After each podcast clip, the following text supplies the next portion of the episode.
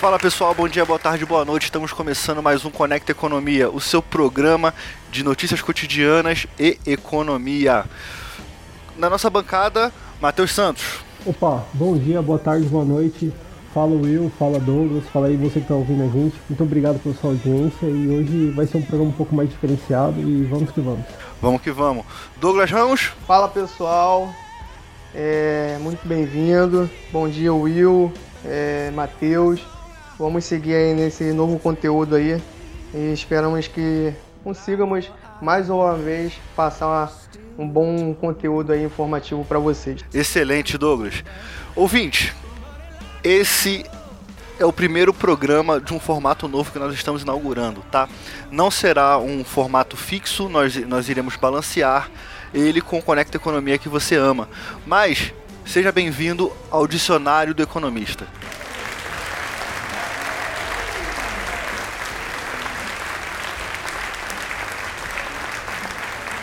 O que, que consiste o dicionário do economista. Nós vemos no, nos noticiários, nós vemos nos jornais que existem terminologias que né, não é todo mundo que entende.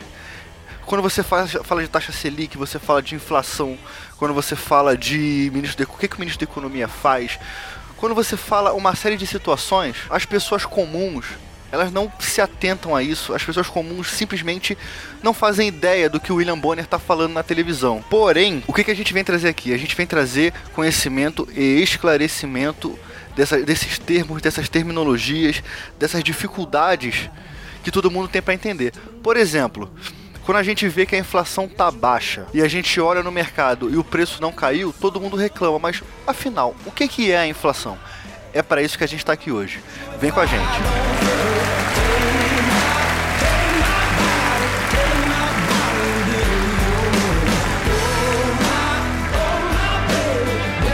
Ouvinte, é, imagine que você tá, que a gente está numa mesa, sentado, e vocês todos estão em volta, observando a gente conversar, observando a gente falar. Então, eu puxo daqui do nosso da nossa urna imaginária, a, a primeira palavra, a primeira terminologia, a primeira palavra para no, nossa mesa dar um significado. Ministro da Economia. O que o ministro da Economia faz, senhores? Bom, é, o ministro da Economia ele é o responsável pelo Ministério da Economia, que é o órgão executor das políticas fiscais do país.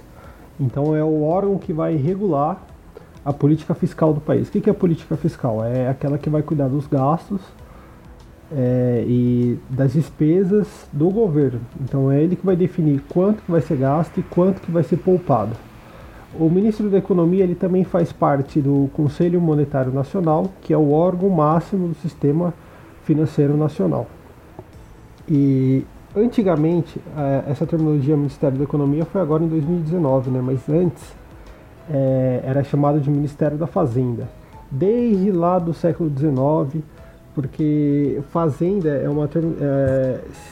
em português de Portugal significa tesouro público, né?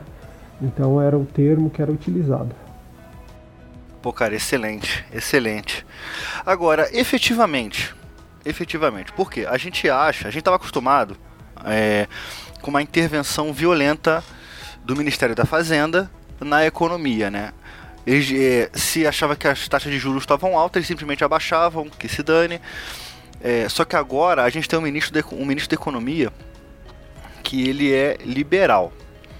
Baseado no atual panorama, o que, que esse cara faz? Bom, é, a gente tem que entender é, as competências do ministro, Ministério da Economia, né? Que ele é integrado por diversos órgãos, colegiados e entidades vinculadas, sendo estas autarquias, fundações e empresas públicas, dentre alguns dos órgãos que integram o Ministério da Economia.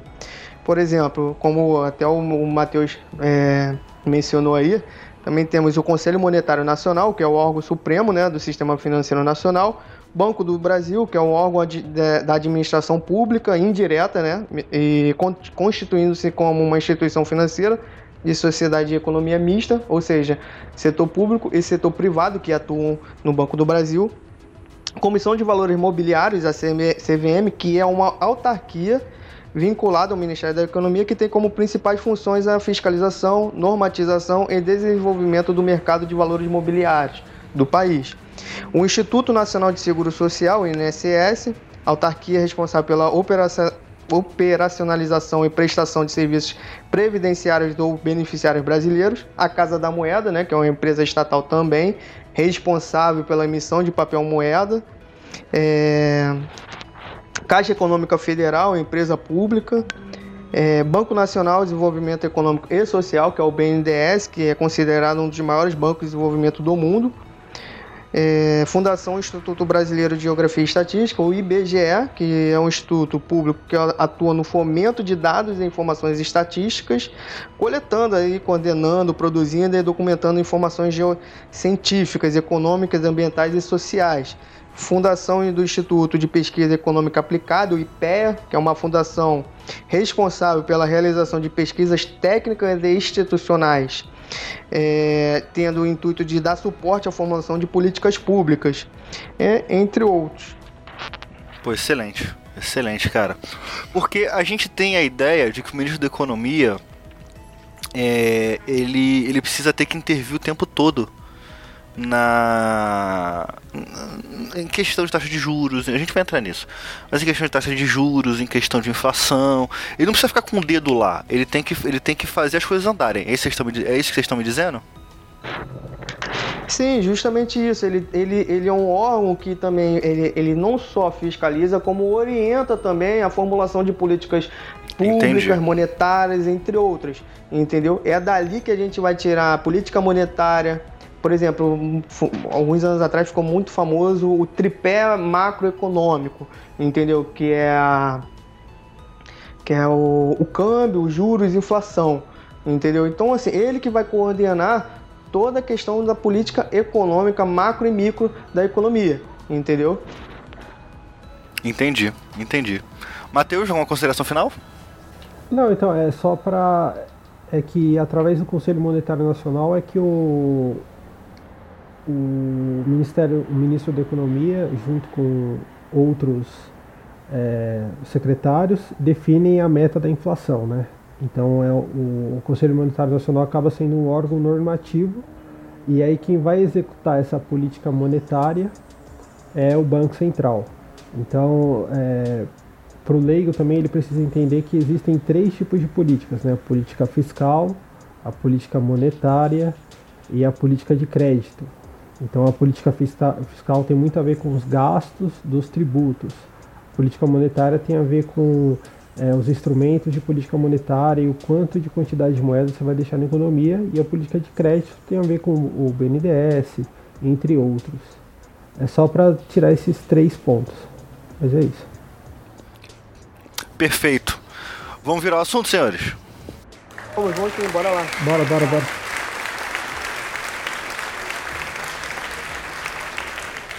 Taxa de juros. O que, que seria uma taxa de juros? É, então, a taxa de juros de mercado é uma taxa bruta normalmente formada por três componentes distintos: a taxa pura, a taxa de inflação e o prêmio de risco em decorrência da chance de um empréstimo não ser pago. Contudo, ela deve ser acompanhada de acordo com o mercado e não ser manipulada. Hoje, é... Na economia a gente fala muito que nosso câmbio, nossa taxa é uma taxa suja, ou seja, ela não é, não é seguida pelo mercado. Muitas vezes ela é manipulada, ela sofre algumas interferências, tá? Só para conceituar. Hoje em dia ainda, hoje em dia ainda, Douglas, ela sofre as interferências ou não? Sofre, sim. É, por exemplo, a gente viu o caso aí do, da economia, o Bacen, é, o Ministério da Economia, de, desvalorizando a moeda. Então isso daí ele está, de certa forma, ele está intervindo ali no poder da moeda do nacional, entendeu? Ou seja, isso daí é um câmbio sujo, é, é falado em câmbio sujo. Quando há uma interferência e ele não segue a, a, a, preço de mercado, não segue o mercado, ele não é livre totalmente, entendeu? Ele sofre uma interferência ali. É a mesma coisa da taxa de juros. Quando você está reduzindo a taxa de juros, é a mesma coisa. O juros de curto prazo e o juros de longo prazo, ela passa informações totalmente distintas, entendeu? Entendi. Ou seja, como falei, sofre distorções de preço de mercado com isso levando a erro. Esse é um grande problema quando sofre essas interferências, porque muitas vezes leva a erro dos agentes econômicos pela má alocação dos recursos, entendeu? Então, por exemplo, se se a gente tem uma taxa de juros ou câmbio é, que não tem interferência, não tem manipulação ali do, é, pelo, pela política, ela tem uma projeção de longo prazo, certo? Essa projeção de longo prazo é onde os, o agente do mercado ele vai seguir essa projeção, ou seja, eu vou investir com base nessas informações que é passado para gente, para o mercado entendeu? Se está falando que a taxa de juros, por exemplo, daqui a 5 anos vai permanecer constante, por exemplo, aí entre 2,5 e 3 a sofrer aquelas variações, beleza, ok. Eu vou investir com base nessas informações. Agora, quando ele segura, por exemplo, ah, a taxa vai ficar 12, mas daqui a pouco a, a, o juros de, de longo prazo está passando outra informação, o preço ali ele já está distorcido. Entendeu? Então, assim, fica difícil do, do, do, do, empresariado, por exemplo, o setor produtivo do país, investir com base nessas informações equivocadas, entendeu? Que leva à distorção na alocação dos recursos. Isso é muito difícil. Por isso que é, o, o país, quando ele vai fazer uma formulação econômica, assim, de política, de, de instrumentos, ele tem que ter a máxima precisão possível naquela questão de, de isenção entendeu? De, de imparcialidade e deixar o mercado sempre atuar ali. Porque se houver interferência, ela vai, tá, vai distorcer todo o, todo o arcabouço econômico ali e vai ficar muito difícil até para você gerar empregos, investir, é, fazer qualquer outro tipo aí de queira produzir no país, né? Hoje no, no Brasil, por exemplo, nunca houve uma taxa de juros é, tão baixa. Então, assim, mas também não quer dizer que isso possa. Ah, quer dizer que vai, vai haver uma explosão de enriquecimento no país. Não é bem assim. Pode haver. É claro que, comparado ao período histórico da taxa de juros brasileira, pô, é, é surreal. Então, é, é, bom para o país hoje, porque tem uma. uma é, ainda mais nessa atual de pandemia, onde o setor produtivo ele pode investir, ele pode arriscar mais, ele pode empreender mais e a taxa de juros está controlada, a inflação está controlada, está tudo ali dentro dos conformes, então eu acredito que não, não terá tantas implicações. E aquilo, traz investimento não só nacional como externo, entendeu? Entendi. É, Para que, que serve a taxa de juros, afinal, assim, de forma sucinta e objetiva? Então, a taxa, de, a taxa básica de juros ela é utilizada como um instrumento de política monetária. Então, o Banco Central ele utiliza a taxa de juros como uma forma de ou destravar a economia ou de controlar a inflação. Então, a taxa, a taxa de juros é o preço do dinheiro, ela que vai determinar quanto custa o dinheiro. Então, o governo utiliza a taxa Selic. O que é Selic? É o Sistema Especial de Liquidez e Custódia, que é o, o sistema do governo que ele utiliza para poder fazer a negociação dos títulos públicos federais. Através dessa negociação, ele obtém a taxa Selic, que é a taxa básica de juros. Então, o, o governo, quando a inflação está muito alta, ou quando ela está fora da meta da inflação, hoje a meta é 4%, você tem é, 2% de, de tolerância para cima e para baixo. Quando ele ultrapassa essa meta, ele utiliza um instrumento de política monetária que é a taxa básica de juros, e ele aumenta essa taxa. Isso faz com que os créditos encareçam, porque todas as outras taxas de juros são baseadas na taxa básica de juros, a taxa Selic, e isso faz com que o consumo diminua, fazendo com que a inflação caia. Da mesma forma, quando a, economia, quando a inflação está muito baixa, quando a economia está baixa e não tem razões para o governo aumentar a taxa Selic, ele vai lá e reduz a taxa Selic, como ele está fazendo agora. Ele reduz a taxa de juros e isso faz com que o crédito fique mais barato, as pessoas consumam mais e isso aumenta o, o crescimento econômico, gera mais emprego, renda e etc. É assim que funciona esse instrumento de política monetária. Agora, existem outros instrumentos de política monetária, taxa de redesconto, o mercado de open market, a taxa de empréstimo do Banco Central, os empréstimos, os depósitos compulsórios. Então existem vários outros instrumentos de política monetária que o Banco Central utiliza para cumprir a sua meta de inflação. A meta de inflação é determinada pelo Conselho Monetário Nacional, do qual faz parte também o ministro da Economia.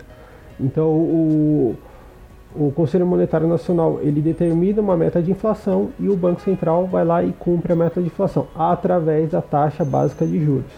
É por isso que ela existe. Ela é uma forma de você controlar a inflação. Então, você aumenta a taxa de juros quando você tem uma inflação alta e reduz ela quando a inflação está baixa e você precisa ter crescimento econômico. Quando há uma distorção nisso, foi o que aconteceu mais ou menos no governo Dilma. Você tinha uma inflação que já ultrapassava a meta e o Banco Central ele não aumentava a taxa de juros. E aí ele só foi aumentar a taxa de juros quando realmente a, a inflação bateu 10%, mas aí já já estava completamente fora de controle. E aí é também importante entender que a importância da política monetária e a importância da política fiscal. Quando você tem esse descontrole da inflação, que é quando você tem uma política fiscal e uma política monetária expansionista, ou seja, você emite mais papel moeda ao mesmo tempo que você tem aumento de déficit fiscal. Então é aí que você leva a inflação. Por outro lado, se você tem uma política fiscal mais contracionista e ao mesmo tempo você tem uma política monetária que segue uh, as metas de inflação, aí você consegue ter um crescimento econômico mais equilibrado. Pô, bacana, cara. Como é que eu conheci a taxa Selic? Quando eu fui ver a questão de financiamento imobiliário, é, as taxas estavam altíssimas, né? E, e a Caixa Econômica Federal, ela abriu uma linha de crédito imobiliário que estava alinhada com a Selic. Só que a Selic, uma coisa interessante a se falar, que a Selic ela é mensal. Ela flutua mensal. Correto, senhores? A Selic, então, a Selic. Fiquei sozinho aqui, fiquei sozinho aqui? Sim, então, a, tem, duas, tem duas taxas de juros que é importante: a Selic Meta e a Selic Over. A Selic Meta é a que é determinada pelo Banco Central que ela que o Banco Central ela determina uma taxa fixa. A Selic Over ela é determinada pelo mercado. Ela, a Selic Over ela sempre segue a Selic Meta. Ela está sempre aqui 0,10, 0,20% abaixo ou acima da Selic, mas ela sempre é determinada um pouco pelo mercado. E, e, essa que flutua mensalmente, não é? Exatamente, a Selic Over que flutua mensalmente. É um indicador, como o bem Matheus mencionou, a Selic, a Selic meta e over, ela, por mais que a meta segue a questão do, do, do governo e a over do mercado, é, foi um indicador para seguir, mas ela, ela, o, o, indicador dela é quase que simultâneo ali, sabe? Percorre lado a lado. Então a variação é bem mínima, não é isso, Matheus? Sim, sim, é bem mínima. Bem mínima mesmo. Não, não tem tanta flutuação assim. Mas ela, a, a over, ela segue um pouco o mercado. Sim, eu acho interessante, cara, porque o financiamento possibilitou, né? Pouca gente soube disso, né? Porque eu acho que não foi tão amplamente divulgado, pelo menos eu não vi. Mas baixou, abaixou as parcelas do financiamento imobiliário quase mil reais para muita gente, sabe? Eu achei isso muito legal de disponibilizar essa questão pela Selic e aproveitar que a Selic tá baixa, né? Eu até conversando com, com o pessoal do banco, eles falaram, cara, para Selic ter um aumento substancial, papo de, sei lá, 2, 3, 4%, tem que acontecer uma catástrofe muito grande na economia, coisa que não está acontecendo. Coisa que a gente vê que a Selic não está não tá tendo saltos para cima ou saltos até para baixo também. Eu tô certo? É, justamente isso.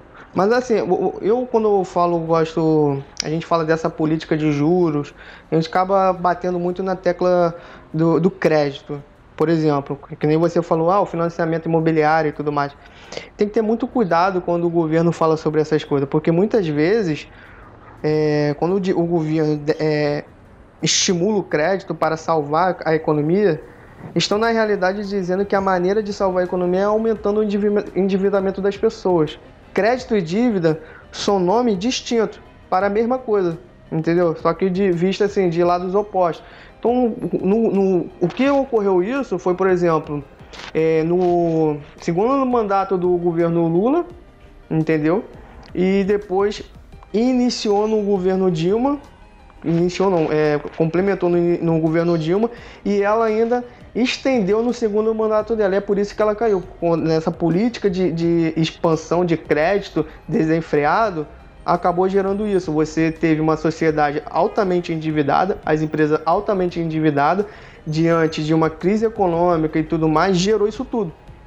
Entendeu? Gerou uma estagnação, é, estagnação e estagflação também, estagflação também da economia, entendeu? Ou seja, teve essa recessão e a gente ainda sente esses reflexos. Há, há autores, há artigos também dizendo que nesse período Dilma a gente teve uma década perdida só por conta dessas políticas fiscais expansionistas feitas em governos anteriores, por eles, né, no caso. Então, assim, tem que ter muito cuidado quando for praticar essa política de expansão, expandir o crédito. Porque é, o custo vai vir, o preço vai estar tá lá. Uma hora essa conta terá que ser paga. E aí? Exato. Exato. Para quem lembra, é, o Douglas era pequeno nessa época, mas eu lembro muito bem, Matheus eu não sei a idade dele, mas acho que deve ter mais ou menos a minha idade. É, no, no, primeiro mandato do governo do, do, Lula, cara, o que explodiu de gente comprando computador positivo foi um negócio assim inacreditável. Por quê? Porque o, o, a oferta de crédito ampliou num nível absurdo, assim, sabe? Aí no segundo mandato do, do Lula, é que as coisas começaram já. Como é que eu posso dizer? A ficar um pouco fora de controle.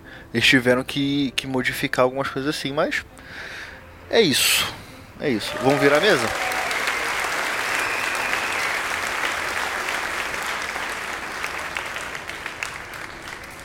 Pessoal, inflação. O que é inflação, gente? Então, inflação é. O conceito dela é. Inflação é sempre, em qualquer lugar, um fenômeno monetário produzido em primeira instância por um crescimento excessivamente rápido na quantidade de moeda. Então, o que é inflação assim em miúdos, né? Como a gente diria? É um crescimento rápido na oferta de moeda, na quantidade de moeda da economia, que consequentemente leva ao aumento da, do, dos preços. Então, Existem vários tipos de inflação, né? Existe aquela inflação que é controlada, que é o que a gente vê pós 2015 e 2016 no Brasil, que é a inflação de 3, 4%. E existem casos de descontrole no nível de preços, que é algo que o Brasil viveu na década de 80 e 90, que é quando você tinha 900 mil por cento de inflação ao ano. E a inflação, o, o, a taxa de juros, ela existe justamente para controlar essa inflação. Agora, como que é causado a inflação? Normalmente a inflação é causada quando você tem uma oferta de moeda acima da demanda de moeda que aquela sociedade exige. Então você tem, normalmente o governo emite moeda de alguma forma ou ele tem cedido os déficits públicos, o que faz com que ele emita papel moeda e isso faz com que a quantidade de moeda na economia aumente. Isso faz com que a moeda acabe se desvalorizando e as pessoas é, precisam de mais quantidade de moeda para comprar aquele mesmo produto que ela precisava antes da, da inflação. Isso faz com que aquela moeda se desvalorize e, e o poder de compra se deteriorize e, e por aí vai. É por isso, cara, que emitir dinheiro nunca é solução para sair de uma crise, correto? Sim, sim. Justamente. Sim. Então, gente, é. Por que que. Eu, eu, tô, com, eu tô com uma dúvida aqui, Douglas, me, me esclarece uma situação aqui, cara. Por que a gente tá com a inflação mais baixa da história, se não me engano? Tá 1,91, é isso? Por que que quando eu vou no mercado eu não sinto abaixar as, algumas coisas? Isso é. Uma vez eu ouvi o presidente da Fiat falando. Por que, que eles praticam um preço aqui, X aqui e na Argentina eles praticam um X menos tanto? Ele falou o seguinte: que o mercado daqui suporta valores mais altos. É, agora eu te faço uma pergunta: se a inflação está tão baixa, por que, que os, os, itens do mercado, que a gente. A, a, a cesta básica, vamos trazer, trazer desse jeito, é, não abaixa? A sensação que a gente tem é que as coisas estão ficando mais caras e mais caras a cada dia. Isso é mercado, isso é inflação, isso é o quê? É muito boa a tua pergunta, Will. Muito boa mesmo. Obrigado, cara, obrigado. Humilde, humildemente eu sou, sou fantástico, mas pode seguir. Tu falou em relação à inflação, tava um ponto alguma coisa. Eu tô avistando aqui o IPCA 12 meses está dando 2,13%, tá? É, IPCA ano 0,09. Então, assim, é, tá baixa, tá controlada. É, a, a Selic, taxa Selic, tá over 2.15 e a meta tá 2.25. Até para vocês verem que não tem tanta variação, tanta distorção na, na, na Selic. Over e a Selic meta, que é do governo e do mercado que segue. Assim, em relação à sua pergunta, Will, é, antes de mais nada eu queria só dizer assim, que quando dizem que um pouco mais de inflação gera mais consumo e emprego, estão na realidade dizendo que um aumento no custo de vida estimula as pessoas a contratarem mais serviços, como empregadas domésticas, aí mais vezes a, shopping center, por exemplo.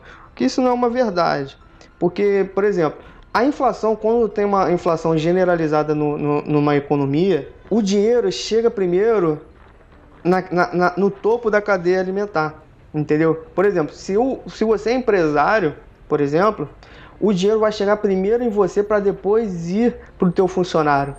Então, o preço, antes de houver a alteração nos preços, o empresário, aquela, aquela população com economicamente mais elevada, ela não vai sentir tanto essa variação da, da do, do, preço, da inflação, por exemplo. Mas ainda assim há uma perda do poder de compra da moeda nacional entendeu? Então é muito comum às vezes quando a gente vai ao mercado, vai a algum lugar, a gente pô, vai comprar algum produto, vai adquirir algum bem, algum serviço, a gente vê o preço um pouco elevado, meio distorcido ali de que, pô, que isso, não é um preço justo, não é um preço que eu aceitaria pagar, mas diante da situação eu acabo comprando, acaba consumindo aquilo ali. Então, assim, a gente tem que entender também a questão dos impostos diretos e indiretos, que também cabe um, um tema aqui para a gente falar sobre isso, que muitas vezes está atrelado no, no, em cima do valor do produto, entende? E que é basicamente isso. Tem uma parte aqui que eu fiz umas anotações que o que, que causa a inflação? As causas da inflação de preços não são, como diz frequentemente, múltiplas e complexas. Elas são simplesmente consequência inevitável de uma criação excessiva de dinheiro, como bem o Matheus mencionou. Não existe algo como inflação gerada pelo aumento dos custos. Se salários e outros casos trabalhistas ou de produção, produção forem forçados para cima, mas não houver um aumento na quantidade de dinheiro na economia e os produtores tentarem repassar esse, estes aumentos aos consumidores, elevando os preços de venda, a maioria deles irá apenas vender menos produtos. O resultado disso tudo será um menor nível de produção e perda de empregos. Custos maiores podem ser repassados para os preços somente quando os consumidores têm mais dinheiro para pagar por estes preços mais altos. Tá entendendo como é que funciona mais ou menos? Agora, se você quer elevar o custo, você também tem que elevar a produção. Entendeu? Produzida ali. Não adianta você só elevar o custo por algum decreto ou por alguma outra coisa do tipo, ah, o preço tem que ser X. E se você não houver uma elevação também aqui daquela galera que está produzindo. Entendeu? Então, isso daí. Entendi. De deixa, rapidinho, deixa eu tentar entender. Você está me falando que os preços não abaixam porque, as, porque a, a, a, a, produção do cara não aumenta. Aí você tá me falando, é mais ou menos isso ou eu tô errado? É justamente mais isso. isso né? Mais ou menos isso, né? Entendi. Entendi. Porque se você. Vamos imaginar, você produz três por mês. Só que os juros abaixaram. Você consegue fazer uma, uma queda de preço significativa se você passar de, de passar, passar de. Em vez de você produzir três, você produz cinco aí você mitiga o valor ali entre eles e você consegue abaixar o valor. É por isso que, por exemplo, assim, quando a gente fala do capitalismo, só para entrar nessa questão de. de não, é, não é ideologia, mas é uma. A, como que é a base da economia? Quando a gente tem uma, é, uma explosão de produção, a gente está produzindo em escala, a gente consegue o quê? Abater preço, abater custo. E aí a gente consegue botar para o consumidor final o menor preço possível que seja subjacente entre, o consumidor e eu que estou produzindo. Tá entendendo? Porque eu estou produzindo em escala. Eu tenho preço, eu tenho custo. Agora, se eu não tenho preço, eu não tenho custo, aquele, aquele produto vai ficar com preço mais, mais elevado. Não tem jeito, entende? Por isso que no atacado é sempre mais barato, né, cara? Justamente. Matheus, pra, afinal, para que, que, serve, pra que, que serve a inflação assim, trocando em miúdos, cara? É, então, na verdade, é, a inflação ela, ela é uma consequência de uma série de fatores, né? E então, assim, ela não tem. Não é que ela não tem utilidade, ela é um, ela é um fenômeno econômico. E assim, por que, que você tem tanta distorção de preço? Tipo, você vai no mercado e ah, o, o arroz subiu 20%, mas a inflação subiu 2%.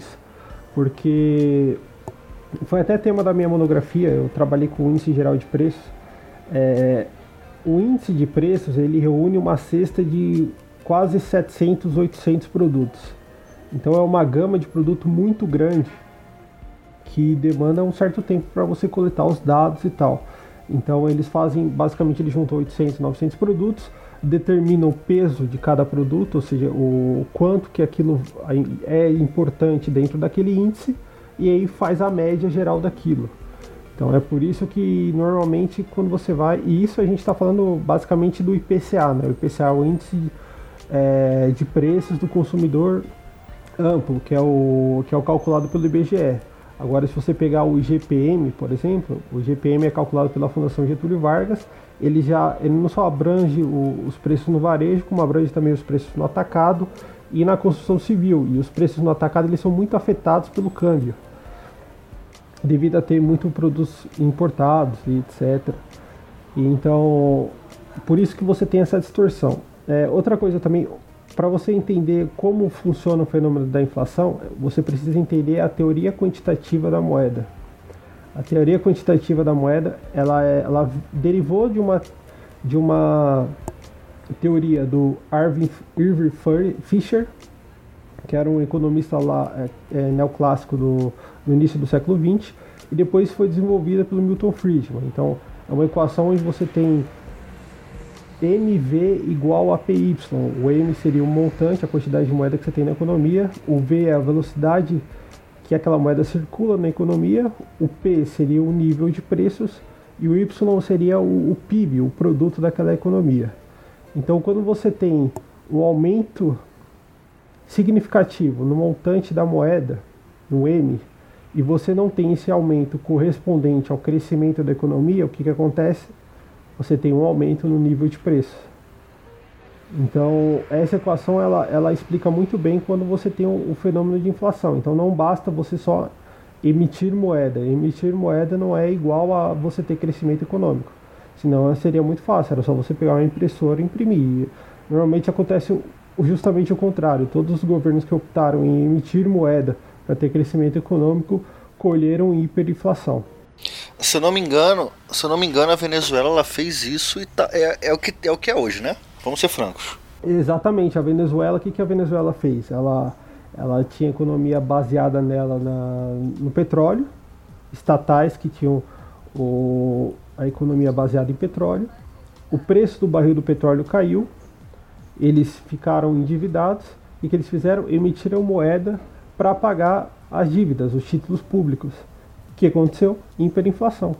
Hoje a moeda é uma das mais desvalorizadas do mundo. Porque é isso, você não teve o crescimento do produto que, que justificasse esse crescimento no montante da moeda. Agora, assim, nas economias mundiais, é, é meio que consenso assim, que se você tem um, um crescimento de inflação de 2, 3, 4%, ela é meio que natural. Ela ocorre assim. É muito difícil você ter inflação zero num país no ano.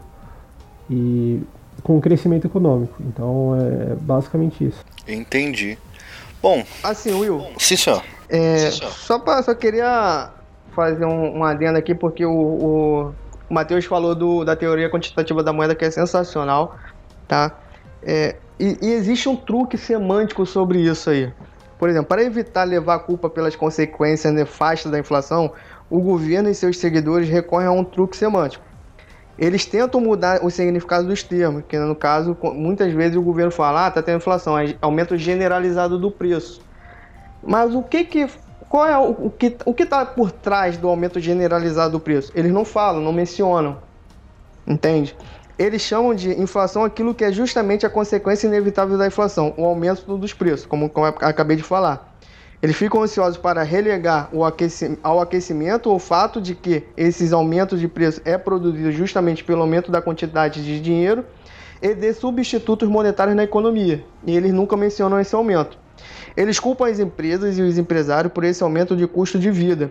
Esse é o cl caso clássico do ladrão gritando pega ladrão. O governo quer quem produziu a inflação ao multiplicar a oferta monetária, incrimina os produtores e os mercadores e se já de ser grande paladino dos preços baixos.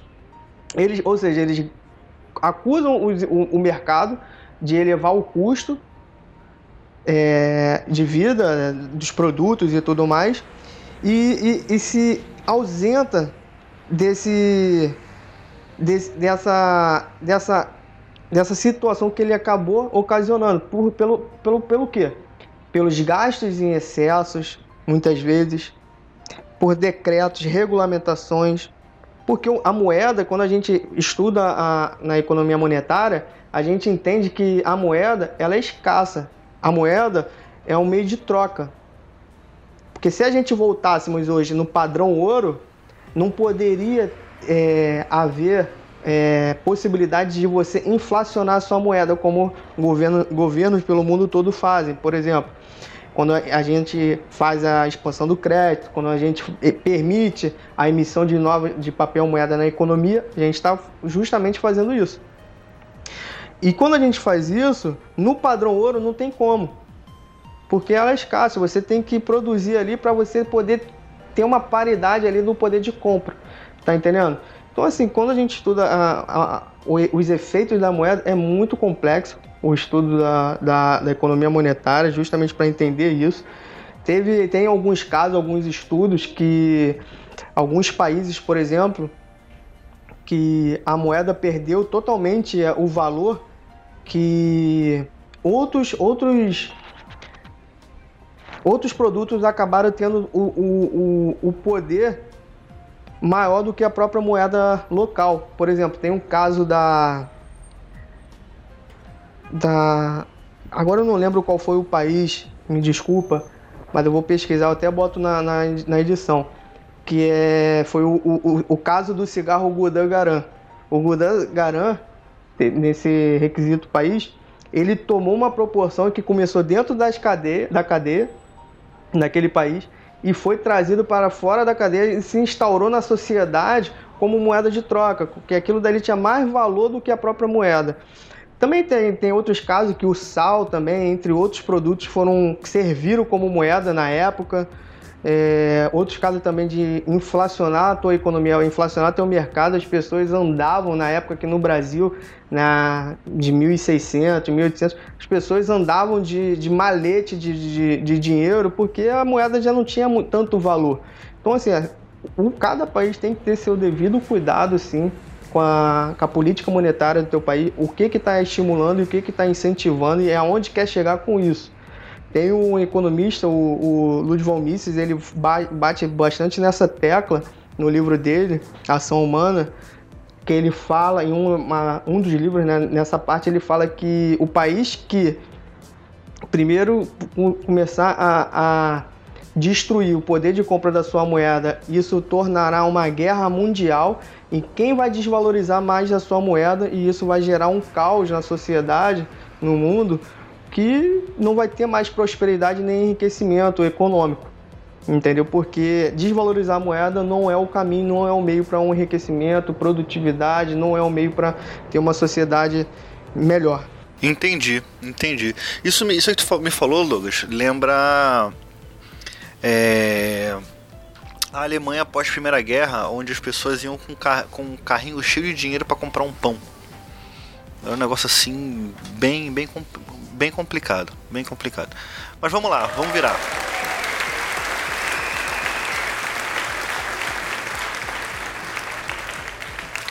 Senhores, bolsa de valores. A gente vê é, recorde atrás de recorde sendo batido em bolsa de valores. É, e as pessoas, só que as pessoas associam a bolsa de valores, os índices da Bovespa, a crescimento econômico, uma série de coisas. Mas afinal, o que, que é a bolsa de valores, senhores? Assim, a, a bolsa de valores ele possui um papel fundamental no, no momento em que uma empresa abre seu capital. É, porque ela é quem vai gerir todo o negócio de venda e compra de ações, entende? As cotas são divididas em estabelecimento de preço das ações que poderão ser lançadas e vendidas no mercado, ou seja, quanto, quanto maior e melhor for estruturado o sistema financeiro do seu país, melhor é para sua economia porque ele vai ter um maior desenvolvimento e melhor desenvolvimento da base empresarial, financeira, empreendedorial, porque é ali que vai estabelecer o preço de mercado, por exemplo, das, das próprias empresas. Ali ela vai estar, tá, a economia vai estar tá sendo refletida pelos, pelo indicador do, da bolsa, que no caso é do Brasil é o Ibovespa. Então, quando o mercado vai bem, pode, pode se ver que a bolsa está tá refletindo um bom indicador. Quando a economia vai mal, a bolsa está indica, indicando uma queda. Então, assim, é, é um excelente indicador de, de fomento da economia, que, onde diz se realmente a economia está indo bem ou se está indo mal. E que quando as empresas participam dessa bolsa e tem é, agentes ali econômicos como pessoa física é, participando também, ela também tem o direito, tem direitos e tem deveres. É, no caso de poder receber cotas, dividendos no caso, né, como até mencionei, e receber uma porcentagem do lucro ali da, da, da, da empresa, né, exercida no determinado período. Isso é interessante, isso é bom. No caso do Brasil é muito ruim, porque hoje a gente tem é, pouco mais de 400 empresas apenas no Brasil que é, estão é, atuantes ali na, na, Bolsa Brasileira, enquanto nos Estados Unidos tem algo em torno de 10 a 18 mil empresas. Então, assim, olha como é que a, a, a disparidade é muito grande. Isso reflete também, nos, nos informa o, quanto, o porquê e quanto é o mercado americano é desenvolvido em relação ao mercado brasileiro. Também é um grande é, parâmetro a gente também tem que entender a questão da, dos custos para poderem atuar. No Brasil é muito caro uma empresa poder abrir seu capital e infelizmente isso prejudica ainda mais no seu desenvolvimento. Por exemplo, na Austrália é, é tão barato, cara, você conseguir é, abrir capital na bolsa que, por exemplo, na Austrália tem uma tem padarias abrindo capital. Então, para você ver como é que são, como você tem um mercado de capitais, ter um mercado de capitais desenvolvido é bom para a tua economia, para o teu país. Por quê?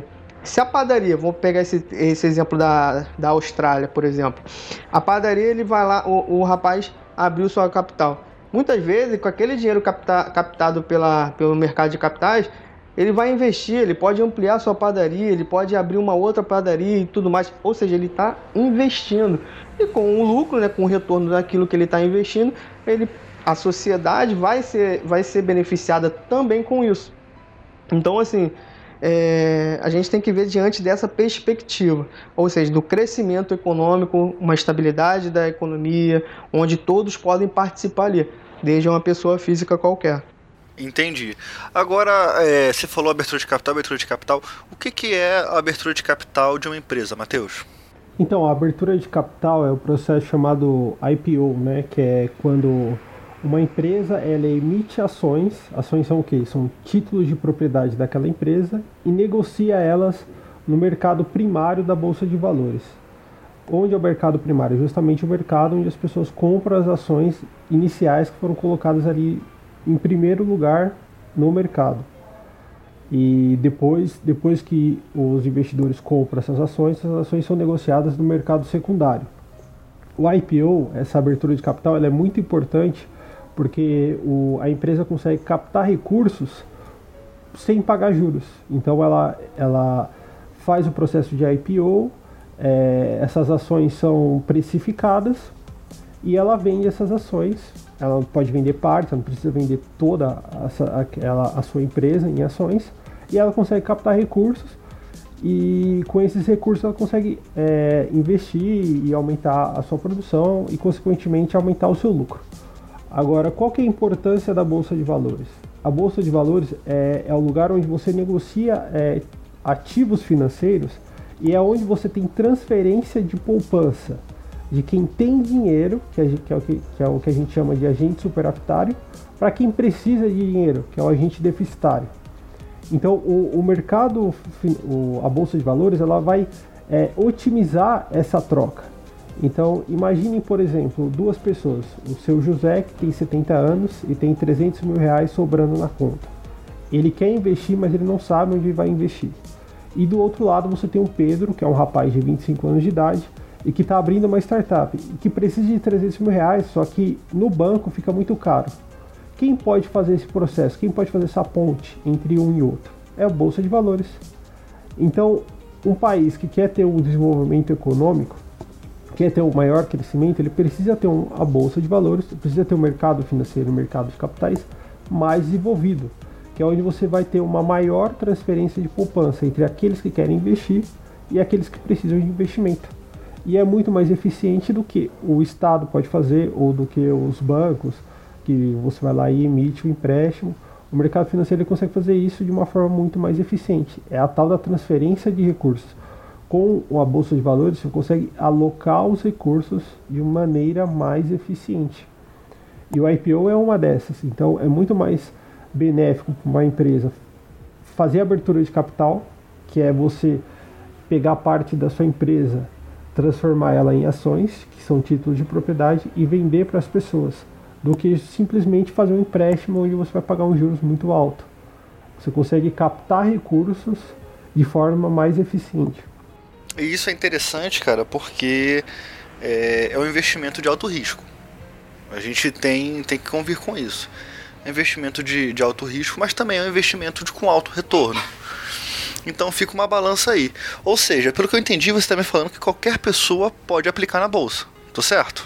Sim, sim, exatamente é, qualquer pessoa física hoje pode investir na bolsa de valores. Você vai lá, abre uma conta, uma corretora. Hoje, então, muito mais fácil, porque você tem internet, você tem um celular, você baixa o aplicativo, faz o cadastro lá e pode comprar. É claro, tem um custo.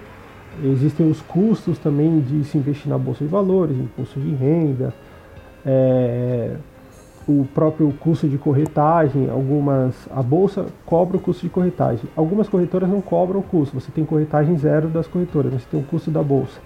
Então existem alguns custos, mas realmente qualquer pessoa hoje, qualquer pessoa física pode investir. E esse que é o segredo. Quanto mais pessoas investindo, mais poupança a gente tem e isso traz mais desenvolvimento. Então, a a, a, a, quanto maior for a taxa de poupança, mais desenvolvida é uma nação. Isso é muito importante. Existe uma relação direta entre a taxa de poupança e o desenvolvimento econômico. Ué, gente, vamos pegar pra gente esse baluarte aí para fazer educação financeira para as pessoas investirem. O que, que vocês acham? é, A gente pode. Assim, a gente pode... É. Fala, Douglas. O Will, muita, muita gente, eu vou seguir essa. O Matheus foi brilhante na fala dele o, o Will falou do, do alto risco. Assim, literalmente a gente tem que entender o seguinte: existe um risco, de fato existe um risco. Mas se a gente parar para pensar, tudo é um risco. Tudo tem um risco na nossa vida. É, o, mercado, o mercado financeiro, o mercado de capitais também tem o seu risco. Embora ele também pode ser minimizado, entendeu? Temos aí a teoria das carteiras, que fala justamente a, a, sobre o poder da diversificação. É, recentemente o, a XP fez um, um, um, excelente uma excelente palestra, um deles foi o Ray Dalio, utilizando o princípio dele e onde ele bateu bastante na tecla sobre a diversificação do seu capital. Nassim Nicholas Taleb também, que é um grande matemático é, probabilístico também, fala justamente isso, autor do Cisne Negro, né, no caso, o Antifrágil, que ele fala também da diversificação. O que, que seria essa diversificação? Imagine que você pô, tem um ativo, um único ativo, uma empresa, a Petrobras, por exemplo. Só para simplificar aqui, a gente mudar o bloco. Se você tem uma única, um único ativo, como na bolsa de valores, e, e o mercado, por exemplo, que aconteceu aqui de pandemia, e também teve essa questão da, da guerra entre a Arábia Saudita e, e a Rússia, do petróleo. O que, que aconteceu com o preço da, da, da, das ações desse segmento no mundo? Elas desabaram. entendeu? Tudo bem que no Brasil a Petrobras ela se manteve constante ali, no início ela caiu, depois ela se manteve constante, depois ela subiu um pouco. Mas assim, o que eu quero dizer é o seguinte, você tem um risco ali muito mais elevado, porque você só tem um único ativo na sua carteira de investimento. Agora, quando você diversifica dentro da sua carteira de investimento, compõe é, cinco ou mais ativos, isso aqui já está muito mais diversificado e o, e o risco já está muito mais diluído. Por quê? Pensamos o seguinte: você tem a Petrobras, que é do ramo de petróleo, energia, gás, aí você tem é, a Vale de minério, aí você tem um Itaú, que é o setor bancário, tem a Fleury, que é o setor farmacêutico. Olha só, são empresas de segmentos totalmente distintos. Não quer dizer que se uma empresa vai mal, todas, todas elas também vai mal. Então, assim, é isso que a gente tem que entender sobre o poder da diversificação e estudar sobre ela, para a gente poder entender. E quando a gente for encarar o mercado, for encarar o mercado de capital, entender a bolsa, é justamente nesse segmento.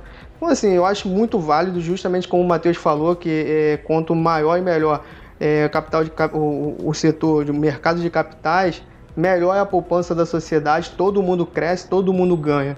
Entendeu? E é mais do que justo, quando as coisas vão mal, todo mundo perder. Então é, é, é basicamente isso. Mas não deve ter medo, acho que é passível de estudar, entender como qualquer outra coisa, qualquer outro assunto.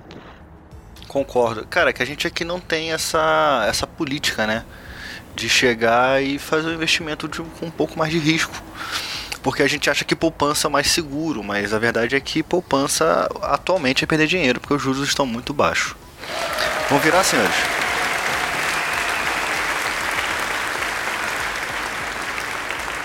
Senhores, vamos para a última pergunta, para o último termo, o último item. É, a gente sempre ouve, seja Globo News, seja Globo, CNN, qualquer veículo de comunicação, que o Paulo Guedes é da escola de Chicago. Agora, afinal, que raios é a escola de Chicago? Então, né, vamos lá, né? É, assim como na, na literatura a gente tem as, as tais chamadas escolas, é, romantismo, você tem modernismo e entre outras, arcadismo também, no, na economia a gente tem as chamadas escolas, né? Então, o que, que seria uma escola economicamente falando. Seria um, um conjunto de, de, pensadores, de economistas, que durante um período do tempo desenvolveram ideias e dogmas sobre a economia que tinham semelhanças. E a, é, a economia, ela, a história econômica, ela tem diversas, diversas escolas. Então, a primeira escola econômica que existiu foi o que eles chamam de mercantilismo, né? Lá por volta do século XIV, século XV, século XVI, que era eles tinham a ideia de que só a exportação é que trazia riqueza. Então, quanto mais você acumular riqueza, mais, mais quanto mais ouro você acumular, mais riqueza você vai estar. E depois você vai ter. Então, depois da, dos mercantilistas vieram os fisiocratas, e aí os fisiocratas entenderam que o comércio, a circulação de de mercadorias era o que trazia riqueza e não só acúmulo de metais preciosos e por aí vai. E nós tivemos o, o primeiro é, primeira escola clássica com Adam Smith, depois nós tivemos o socialismo de Marx, depois nós tivemos os marginalistas e aí por diante. E lá na década de, de 1940, 1950 surge a escola de Chicago a escola de Chicago, coincidentemente, é chamada assim por causa da Universidade de Chicago. A Universidade de Chicago é muito conhecida por ter diversos prêmios Nobel e etc. E a escola de Chicago, ela, ela é predominantemente conhecida por, por Milton Friedman, é, Robert Lucas também posteriormente, mas é basicamente esses dois economistas. E ela tinha cinco, do, cinco dogmas específicos, né, que era governo limitado, rejeição ao keynesianismo, então foi, foi uma grande oposição ao keynesianismo. O keynesianismo de, de John Maynard Keynes é, reinou durante a década de 40 até 70, é, principalmente pelo, pelo, pelo, sucesso do, do New Deal, né, que foi um, programa do, do, governo americano durante a década de 30 que teoricamente é discutível, depois a gente pode discutir, mas teoricamente é, salvou a economia americana da depressão, mas isso a gente pode discutir depois se salvou ou não salvou, acredito que não, mas enfim. E aí isso trouxe muito sucesso ao keynesianismo. Então, o, os dogmas eh, da escola monetária que fez oposição ao keynesianismo é o governo limitado, é rejeição ao keynesianismo, orientação matemática, então eles utilizavam da, da matemática para você explicar as suas teorias. Então, a ferramenta matemática é algo que é usado muito na economia para você poder organizar o seu pensamento e para você poder explicar empiricamente o que ocorre. Eles utilizam bastante do método científico também. O estabelecimento de direitos de propriedade bem definidos e o encorajamento das negociações privadas para poder minimizar as externalidades negativas. Então eles, eles acreditavam muito na propriedade privada e na força dos contratos para você poder diminuir as externalidades negativas do capitalismo. É, outra coisa importante também, a escola de Chicago foi muito importante para para desenvolver a escola monetária. Então, o, a teoria quantitativa da moeda foi muito importante para Friedman, né? É, Friedman ele desenvolveu muito essa teoria e inflação também foi um tema muito forte dele. E o, a escola de Chicago ela foi importante porque ela, ela, ela reacendeu o, o pensamento conservador nos Estados Unidos, né? Que é você ser liberal na economia. Eu sei que é uma aberração falar isso, mas é você ser liberal na economia e conservador nos costumes. Mas é basicamente isso, você ser, você reavivar essa ideia que é oposta à ideia de Keynes, que é você ter um governo muito mais forte. Então, no, no, a escola de Chicago, ela, ela, ela fortaleceu essa ideia de Estado mínimo, de, de fortalecer o capitalismo, que o mercado é fundamental pra, para o desenvolvimento econômico. Isso foi muito importante. Não, entendi. É, é, esse princípio econômico da, da escola de Chicago ainda norteia os Estados Unidos hoje em dia ou não? Ah, sim, sim. Hoje em dia ainda assim, né? É, ela basicamente fortaleceu o, o que a gente chama de mainstream econômico, né? Que é a ortodoxia econômica, que é aquilo que grande parte do, dos economistas pensam, né? Então, hoje, os Estados Unidos ele, ele tem uma política fiscal deficitária. A dívida dele aumentou bastante nos últimos anos, mas grande parte dos princípios da escola de Chicago ainda se mantém não só na economia americana, mas nas economias capitalistas do Ocidente. Então, é, a ideia de você ter uma de você ter uma política monetária, de você ter um Estado mínimo você ter deixar mais o mercado livre é uma ideia muito muito forte ainda no Ocidente. Entendi, entendi. Douglas, é, a gente vê agora que, segundo o que o Matheus falou, mudou o norte da questão econômica aqui no Brasil, né, cara? É, e quem, quem dita agora é um cara que é filhote da escola de Chicago e tá fazendo o máximo que ele pode aqui com relação a isso. Não vou dizer que ele está conseguindo fazer realizar tudo, porque não depende, como a gente viu no começo do programa, o ministro, o ministro da Economia ele não manda em tudo. Tem muita coisa que passa pelo Congresso, muita coisa que passa pelo Senado e blá blá blá. Mas ele está tentando. Agora, uma pergunta: qual é que era a linha de pensamento dos governos anteriores? Que não é essa, porque isso, isso chegou junto com o Bolsonaro, a questão de escola de Chicago, liberalismo tal. Como é que era o pensamento econômico anterior? Assim, é. Boa pergunta, tá, Will? Mas, assim, só pra capitular, as três escolas liberais do século XX que norteiam hoje é, é o monetarismo, que no caso é a escola de Chicago, uma escola monetária. É, a escola da, de expectativas racionais também. A escola de escolhas públicas e a escola austríaca, no caso, são quatro. É, eu acho que essa questão de o que anterior à, à escola liberal que está sendo que é vertente hoje, eu acho que é um conjunto, porque o, hoje e, e anterior está sendo baseada muito no, na, numa política mista, ou seja, um, que atua o setor público e que atua o setor privado em conjunto. É, mas só para ratificar o que tu falou, ela foi muito baseada na, na no marxismo e também no pós-keynesianismo. Que o que é o marxismo? que foi é, um contraponto à teoria de desenvolvimento capitalista, né, o alemão Karl Marx, no século XX, 19 e mostra como uma saída diferente para a condução da economia, no caso o poder estatal, como o principal agente ali do desenvolvimento econômico. Que aí ele desenvolveu suas obras, como a teoria do trabalho, a mais-valia, né, no caso, e pós, o pós-keynesianismo, que é com John Maynard Keynes, que justamente ele, ele um, um dos principais modelos que ele fala, que é o, o, o governo deve é, ter um papel fundamental na economia como demanda agregada, entende? E também esse é o modelo do modelo ISLM, como um gatilho para a liquidez da economia, quando a economia vai mal, quando a economia está sofrendo uma recessão, o, o modelo pode servir como um gatilho ali e mostrar que o governo pode investir, gastar mais para poder gerar mais receita. Ou seja, na verdade, no caso, ele está levando um déficit primário ali, né, da, da, da economia.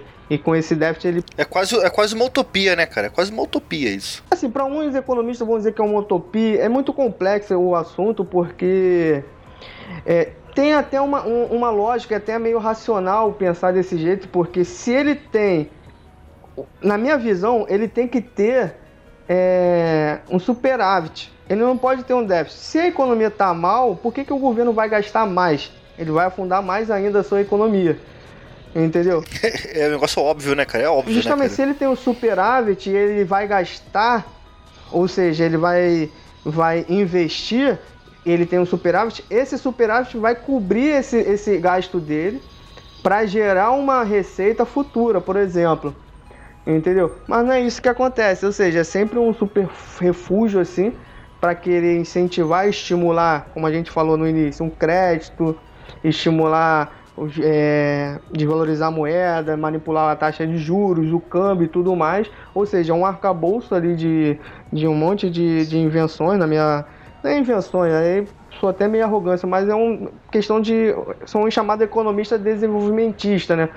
E a gente já vê isso ao longo da história do Brasil, de economia desenvolvimentista, e que hoje a gente ainda está parado, entendeu? Então, é, eu vejo como uma, um modelo econômico que não deu certo e que não dá certo.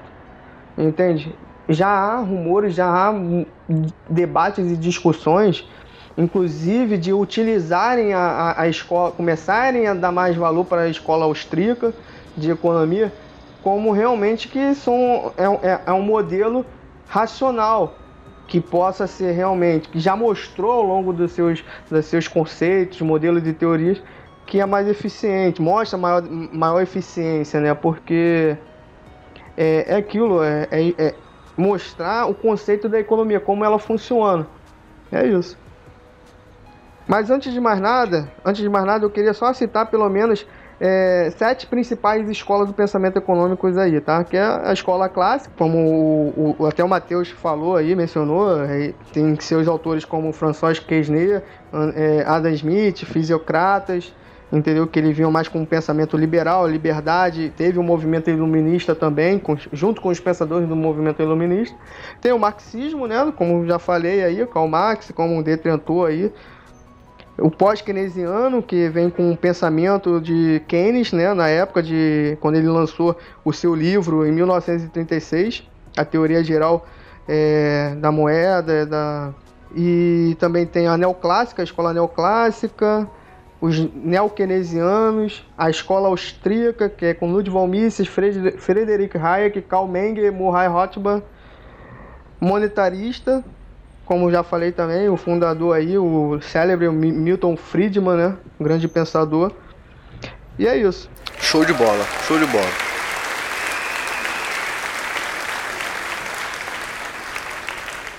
Ouvinte, você que ficou com a gente até o final, muito obrigado. Esse é só o primeiro de muitos programas do Dicionário do Economista e você é sempre muito bem-vindo. Nossas redes sociais são Conecta Economia no Instagram, Conecta Economia no LinkedIn e no Twitter, tá bom? Gente, muito obrigado e até a próxima.